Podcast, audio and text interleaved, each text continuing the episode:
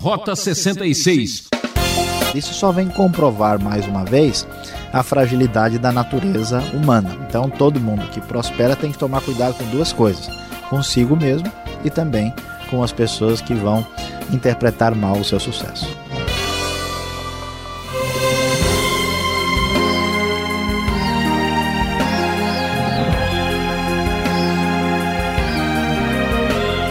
Você já sabe, está chegando até você o programa que está fazendo o maior sucesso, Rota 66. Essa é a série Gênesis, o primeiro livro da Bíblia. E vamos estudar o capítulo 31 com o tema Jacó em Rota de Fuga. Hoje você vai ver como Deus trabalha na vida e no caráter de um homem.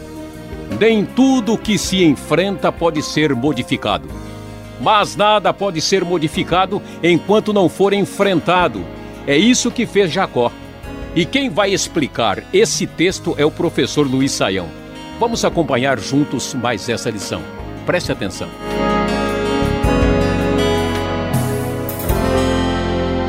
Como temos visto nos últimos capítulos do livro de Gênesis, Jacó está enfrentando muitas lutas e dificuldades. Ele teve de fugir de seu irmão Esaú e enfrentou muitos problemas pessoais na casa do seu tio Labão, na Mesopotâmia. A finalidade ah, desta situação no texto bíblico está ligado diretamente à realidade de que Deus está cumprindo a sua promessa inicialmente feita a Abraão e que por meio dessas lutas e dificuldades essa promessa ainda corre um determinado risco. Além disso, o texto também quer nos mostrar como Deus trabalha no caráter e na vida do patriarca Jacó, que teve tantas dificuldades iniciais na sua vida. Como nós podemos ler na nova versão internacional da Bíblia, o texto começa dizendo o seguinte: Jacó, porém, ouviu falar que os filhos de Labão estavam dizendo: Jacó tomou tudo o que o nosso pai tinha e juntou toda a sua riqueza à custa do nosso pai. E Jacó percebeu que a atitude de Labão para com ele já não era a mesma de antes. O que aconteceu? Jacó prosperou, como nós vimos no estudo anterior, e a sua prosperidade agora começa a incomodar o seu tio e os seus primos. Como ele trabalhou por cerca de 20 anos com seu tio Labão e lá mesmo ele prosperou e ainda casou-se com duas das suas filhas, então começa agora a aparecer o ciúme e a inveja da prosperidade de Jacó. E o texto então nos mostra que a situação deles ficou muito difícil e complicada nesse momento. Diante desta situação, Jacó então conversa com Raquel e Lia e explica o que está de fato acontecendo. O texto da NVI, a partir do versículo 10, nos revela: Jacó disse claramente que Deus estava entregando os rebanhos de Labão para ele. Na época do acasalamento, tive um sonho em que olhei e vi que os machos que fecundavam o rebanho tinham listras, eram salpicados e malhados. O anjo de Deus me disse no sonho: Jacó, eu respondi: Eis-me aqui.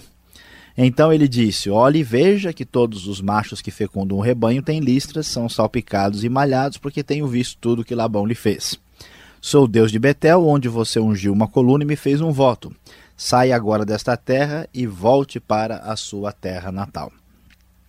Jacó então diz que está sendo direcionado pelo próprio Deus e explica que a prosperidade que ele tem tido não vem do acaso, na verdade, como vimos no capítulo 30, a questão de colocar o rebanho perto dos galhos brancos descascados não realmente daria certo por si mesma. Esta bênção, essa prosperidade está totalmente relacionada com o que ele recebeu da parte de Deus por causa ah, do encontro em Betel e a continuidade da aliança de Deus. Portanto, a família resolve de fato fugir e desaparecer, e vamos encontrar aqui Jacó com toda a sua família ou a sua caravana em rota de fuga. E eles então vão embora. E algo interessante e surpreendente acontece. O texto da NVI nos mostra a partir do versículo 19: enquanto Labão tinha saído para tosquear suas ovelhas, Raquel roubou de seu pai os ídolos do clã. Em hebraico são os terafim. Foi assim que Jacó enganou a Labão, o arameu, fugindo sem lhe dizer nada. Ele fugiu com tudo o que tinha e, atravessando o Eufrates, foi para os montes de Gileade. Diante desta nova situação, quando Labão descobre que Jacó com os rebanhos e toda a família tinham fugido, já estavam a uma boa distância, ele ficou muito é, revoltado, muito indignado com isso, e então parte em busca de Jacó em perseguição. Ele o faz por sete dias até alcançá-lo. E versículo 24 da NVI nos diz que de noite Deus veio em sonho a Labão, o arameu, e advertiu: cuidado. Não diga nada a Jacó, não lhe faça promessas nem ameaças. O texto nos mostra que todo esse conflito familiar, essa grande crise interna, que é uma ameaça à vida de Jacó e uma ameaça ao plano de Deus através dos patriarcas, está sendo monitorado celestialmente. Deus continua no controle e no cuidado da situação e Labão é avisado. E mesmo assim, Labão então vai, chega-se a Jacó e a toda a família e caravana e então reclama para ele dizendo: "Escuta, o que foi que aconteceu? Por que é que você fugiu dessa forma?" E o versículo 28 na Nova Versão Internacional e os seguintes nos dizem: Você sequer me deixou beijar meus netos e minhas filhas para despedir-me deles, você foi insensato. Tenho poder para prejudicá-los, mas na noite passada o Deus do pai de vocês me advertiu: Cuidado, não diga nada a Jacó, não lhe faça promessas nem ameaças. Agora, se você partiu porque tinha saudade da casa de seu pai, por que roubou meus deuses? Jacó respondeu a Labão: Tive medo, pois pensei que você tiraria suas filhas de minha força. Quanto aos seus deuses, quem for encontrado com eles não ficará vivo. Na presença dos vossos parentes, veja você mesmo se está aqui comigo qualquer coisa que lhe pertence, se estiver, leve-a de volta. Ora, Jacó não sabia que Raquel os havia roubado. Surpreendentemente, nós vemos a grande questão levantada no meio da conversa entre Labão e Jacó. Labão, agora um pouco mais calmo, diz: Olha, se você que iria visitar os parentes, estava com saudade de casa, é só me avisar, não precisa fazer isso. Na verdade, a situação estava difícil por causa da prosperidade de Jacó. Labão sentia-se de alguma forma lesado, porque achava que ainda era o dono de tudo. Mas ele fica preocupado e alguém poderia pensar, mas no meio de tanta a questão familiar, com tantos rebanhos envolvidos e famílias, por que é que Labão está voltado exatamente para esses deuses ou esses ídolos do clã que são os terafim? Na antiguidade, na região da Mesopotâmia, se acreditava que esses deuses eram um protetor da família, seria um tipo de ídolo do lar, na verdade, de um lar do clã maior, conforme nós vemos aqui corretamente traduzido na nova versão internacional. E se achava que a prosperidade, que o bem-estar estava relacionado com esse, esse ídolo. Por isso, Raquel os rouba achando que de alguma forma seria beneficiada, porque afinal de contas ela era também filha de Labão. Labão então entra na tenda de Jacó, nas tendas de Lia, e procura, nada encontra e tenta uh, encontrar na tenda de Raquel. Raquel então conversa de uma maneira uh, um pouco, vamos dizer assim, fugindo da situação e diz: Não, olha, eu estou aqui ah, sentada no camelo e eu não posso me levantar porque eu estou ah, no ciclo das mulheres, eu estou no momento especial e ali ela havia escondido os ídolos da família de seu pai. Diante disso, Jacó então perde a paciência e reclama com Labão, diz: Olha, você já vasculhou tudo, já procurou e não encontrou nada, afinal de contas, qual é o seu problema, tio Labão? E Jacó então finalmente abre o arquivo de muita reclamação e diz na NVI depois do verso 38. 20 anos estive com você. Suas ovelhas e cabras nunca abortaram. Jamais comi um carneiro do seu rebanho. Nunca levava você os animais despedaçados por feras. Eu mesmo, eu mesmo assumi o prejuízo e você pedia contas de todo animal roubado de dia e de noite. Jacó, o enganador, sofreu para poder crescer e aprender. Jacó sofria com calor e continua apresentando a sua ficha de sofrimento e dor, até que ele diz para Labão, no versículo 41, dez vezes você alterou o meu salário, mas se o Deus de meu pai, o Deus de Abraão, o temor de Isaac não estivesse comigo, certamente você me despediria de mãos vazias. Mas Deus viu o meu sofrimento e o trabalho das minhas mãos, e na noite passada ele manifestou a sua decisão. Então, nós vamos observar que por trás da prosperidade de Jacó, por trás do sofrimento, na luta com o tio Labão e nos conflitos familiares, Deus mantém o seu trabalho na vida do patriarca, a sua obra, para que ele se desenvolva e cresça e, ao mesmo tempo, cumpre as suas promessas, lhe dando a prosperidade lhe dando uma vida abençoada, os filhos, a geração, a semente que ah, agora eh, de fato se multiplicou e também está cumprindo a sua palavra para finalmente, daqui a pouco nós vamos ver, levá-lo à terra que será definitivamente entregue à sua geração. E para finalizar todo o capítulo, Diante disso, Labão e Jacó resolvem fazer um acordo, uma espécie de contrato da antiguidade. Eles juntam algumas pedras e a amontoam. Na NVI nós lemos que eles, ao fazerem isso, chamam o lugar de Jegar Sarduta, ou então Galeed, que é uma referência a um monte de pedras que serve como testemunho, uma espécie de a elemento concreto de que o acordo de fato foi assinado entre as duas partes.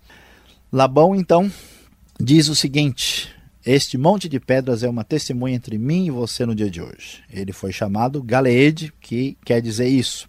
Também foi chamado Mispá, versículo 49 nos orienta aí com bastante uh, clareza, que significa torre de vigia, para referir-se ao contrato novamente. E Jacó diz que o Senhor nos vigia, mim e você, quando estivermos separados um do outro. E o contrato, a aliança entre os dois é que nenhum iria maltratar um ao outro e que haveria esse acordo, esta situação de conflito já havia passado, e para que isso acontecesse de fato, há uma invocação dos deuses de cada um. Então, no versículo 53, o texto diz que o Deus de Abraão, o Deus de Naor, o Deus do pai deles, julgue entre nós.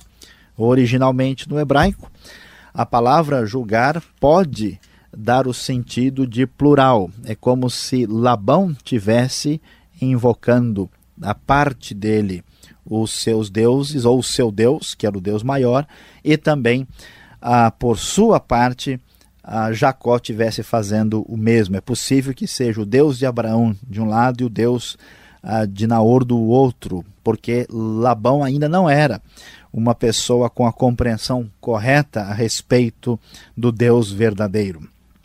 E assim o juramento é feito, é, é oferecido um sacrifício no monte, e assim a paz volta a reinar naquela família de origem mesopotâmia. Eles vinham da região do Iraque, a guerra familiar estava forte e agora tudo está em paz novamente. Portanto, o capítulo termina dizendo na NVI que na manhã seguinte Labão beijou seus netos e suas filhas e os abençoou e depois voltou para sua terra. A rota de fuga de Jacó, graças a Deus, literalmente, não termina com nenhuma tragédia.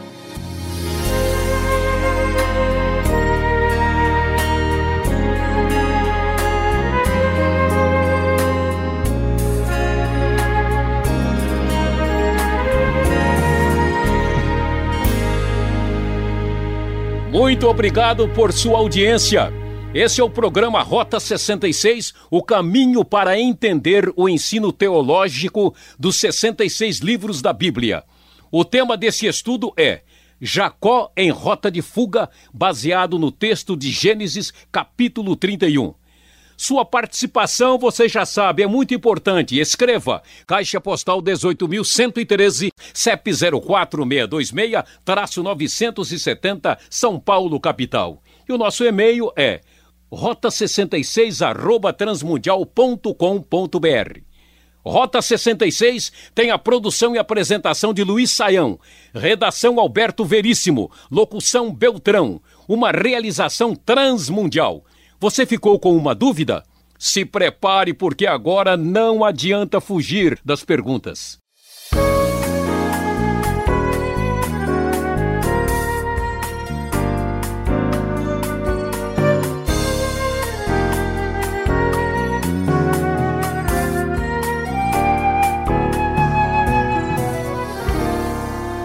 Muito bem, Saião. Chegamos agora então àquela segunda parte do programa, onde que os nossos ouvintes, acompanhando o texto de Gênesis 31, quer saber e tirar algumas dúvidas.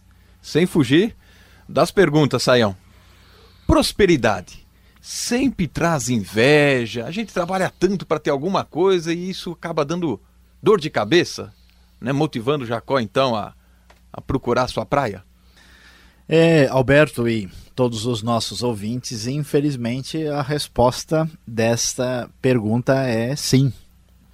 Nós vemos aqui que uh, Jacó estava numa situação tranquila com seus parentes enquanto ele estava ali só como empregado. À medida em que ele subiu na vida e prosperou, a situação toda mudou. Então, dificilmente uma pessoa ah, passa por uma situação de prosperidade e crescimento sem provocar um pouco de ciúme e de invejas em pessoas muitas vezes que acabam tendo muitas dificuldades na sua vida. Isso só vem comprovar mais uma vez a fragilidade da natureza humana. Então, todo mundo que prospera tem que tomar cuidado com duas coisas: consigo mesmo e também com as pessoas que vão interpretar mal o seu sucesso. Quem tem tem até problema e dor de cabeça, né? Pois é. Jacó, agora, nesse texto, parece que ele começa a reconhecer que Deus o está abençoando. Vários versículos, versículo 11, versículo 42. É, de fato, é isso? Ou Jacó está percebendo que agora né, Labão, mais uma vez, vai dar o golpe e ele vai ter que ser submisso aí? É verdade, nós vemos que Jacó está reconhecendo, ele diz mesmo que Deus ah, falou com ele ah, por meio do sonho, ele reconhece que Deus é quem lhe deu essa prosperidade e abençoou os seus rebanhos e a sua família, mas é importante ressaltar que o texto não está focalizando tanto assim o reconhecimento de Jacó. O que o texto focaliza com bastante clareza é que Deus está no controle da situação. Então Deus não só fala em sonhos ah, com Jacó, mas também com o próprio Labão. Ah, Deus, na verdade, está dizendo a Jacó que ele deve voltar para sua terra. Mas, ao mesmo tempo, Jacó também está querendo isso e é um problema de família que está acontecendo ao mesmo tempo. Então, ao contrário do que muitas pessoas gostam de insistir, não, é Deus que faz as coisas exclusivamente sem participação humana. Ou não, é o homem que escolhe e Deus fica assistindo lá do céu. Essas duas posturas, assim, eh, às vezes um pouco radicais, elas não explicam suficientemente a Bíblia, porque aqui nós vemos que é verdade ao mesmo tempo que Jacó quer ir embora e toma sua decisão, e ao mesmo tempo é verdade que Deus está controlando a situação, está falando em sonho a Jacó. Então, até o reconhecimento na vida de Jacó, que é um reconhecimento dele mesmo, também é obra de Deus. As duas paralelas andam juntas dentro da teologia bíblica. E vemos que família é essa na fuga, né? A própria filha não é? Olhando aí para Labão, nós vamos agora encontrar um idólatra e a própria Raquel enganando Labão. Ou seja, é um enganando o outro nessa casa, né? Não é nada fácil esse ambiente, né? Saião, Labão sendo idólatra, ele pode fazer uma aliança com Deus, como está lá no verso 52, 53? Não é estranho isso, invocar a Deus sendo um idólatra? É, realmente parece estranho, mas uh, precisamos entender corretamente qual é a situação aqui no tempo dos patriarcas. Deus é o Deus verdadeiro e é o Deus que está acima uh, de toda fragilidade humana e cultural. E Deus começou a trabalhar com os patriarcas, com o próprio Abraão, quando ele ainda era uh, idólatra na Mesopotâmia. Então Labão é parte dessa família. Eles, na verdade, são um pouco mais assim enoteístas, creem num Deus maior e nos deuses menores. E quando eles fazem um acordo na antiguidade, era normal né, que cada um fizesse um juramento em nome do seu próprio Deus. O que Labão imagina e pensa é que o Deus de Jacó é um Deus grande, um Deus importante. É mais ou menos como talvez uma pessoa de um ambiente politeísta ah, e que acredita em tudo quanto é santo, vamos dizer, fala: não, mas Jesus também é bom, olha, Deus ah, dos cristãos também é maravilhoso, também entra no nosso time. Labão faz isso. Deus, claro, nunca vai concordar com a idolatria porque ela é um contrassenso mas Deus ah, age de uma forma a revelar-se no meio desses povos, mesmo sendo eles ainda pessoas que estão num, num, processo de aprendizado e de conhecimento. No Antigo Testamento, nós vamos ver, por exemplo, ah, que o fato dos povos pagãos adorarem os seus ídolos é uma coisa que se entende, entre aspas, porque eles não têm um conhecimento pleno. Então, Deus não vai deixar de abençoar o Labão e esse acordo porque se sabe que Labão vem de uma situação de ignorância e, de fragilidade, mas de em nenhuma forma podemos entender que a idolatria é justificável por causa disso. Deus não abençoa porque ele é idólatra, mas, de novo, apesar dele ser idólatra. Última pergunta, então, Saião. Raquel fica com o ídolo, fica com uh, todos os deuses, ou rouba, né? Todos os deuses de Labão. E aí? Ela fica mesmo com isso e ela não conhecia Deus. Como é que fica então essa relação, uh, a esposa do patriarca sendo idólatra e roubando ainda, né? Pois é, aqui é, esta pergunta nos ajuda a entender muita coisa que acontece nos nossos dias. A gente imagina que uma pessoa, quando conhece a Deus ou começa a conhecer a Deus, da noite para o dia ele vai virar uma pessoa super santa e um apóstolo Paulo. Né? Ah, infelizmente, não é bem assim. Muitas pessoas precisam de um crescimento espiritual para entender e, de fato, introjetar na sua vida certas doutrinas e práticas que são de acordo com a vontade de Deus. No caso de Raquel, ela foi criada na casa de Labão. Ela tinha toda uma cultura da antiga Mesopotâmia e, mesmo vivendo com Jacó, ah, reconhecendo né, o Deus verdadeiro, sabendo que o Deus uh, de Jacó era responsável por toda aquela bênção, ela foi criada dentro de um sistema em que havia um ídolo que protegia a família maior, o clã, uma espécie de grande santo local. Né?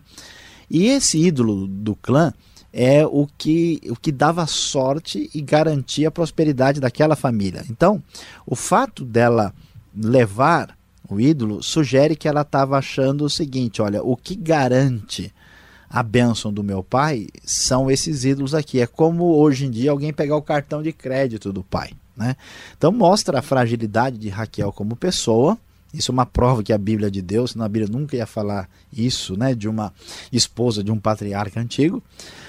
E ela faz isso com a intenção é, de receber alguma sorte ou fortuna por causa disso. Dá para entender a fúria de Labão e o desespero e a falta de educação de sair procurando em toda parte, porque é como se hoje ele falou quem foi que pegou o meu cartão de crédito e, e que está querendo tirar a minha benção. Né? Se já não perdesse o grande gerente dos seus negócios, Exatamente. levado suas filhas, é.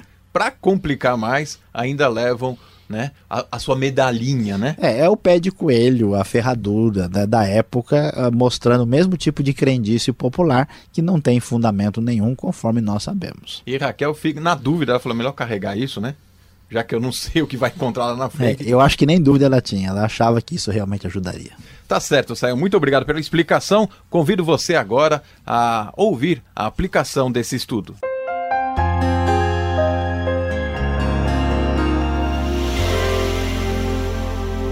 Em Gênesis 31, quando estudamos sobre Jacó em rota de fuga, Aqui no Rota 66 temos uma lição de vida muito especial que surge nesse capítulo.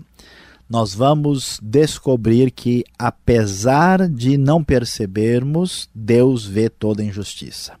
Jacó tinha sofrido muito nas mãos do seu tio Labão, tinha trabalhado sendo injustiçado, tinha sofrido muito com seus problemas econômicos e salariais e finalmente Deus abençoa a sua vida, abençoa a sua família.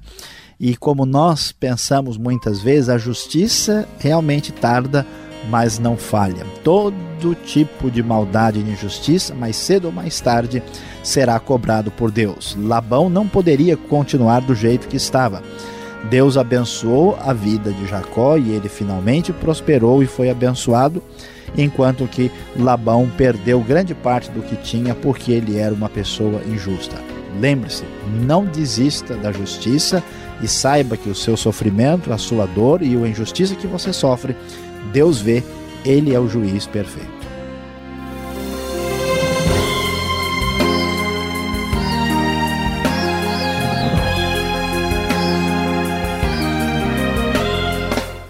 Por hoje é só.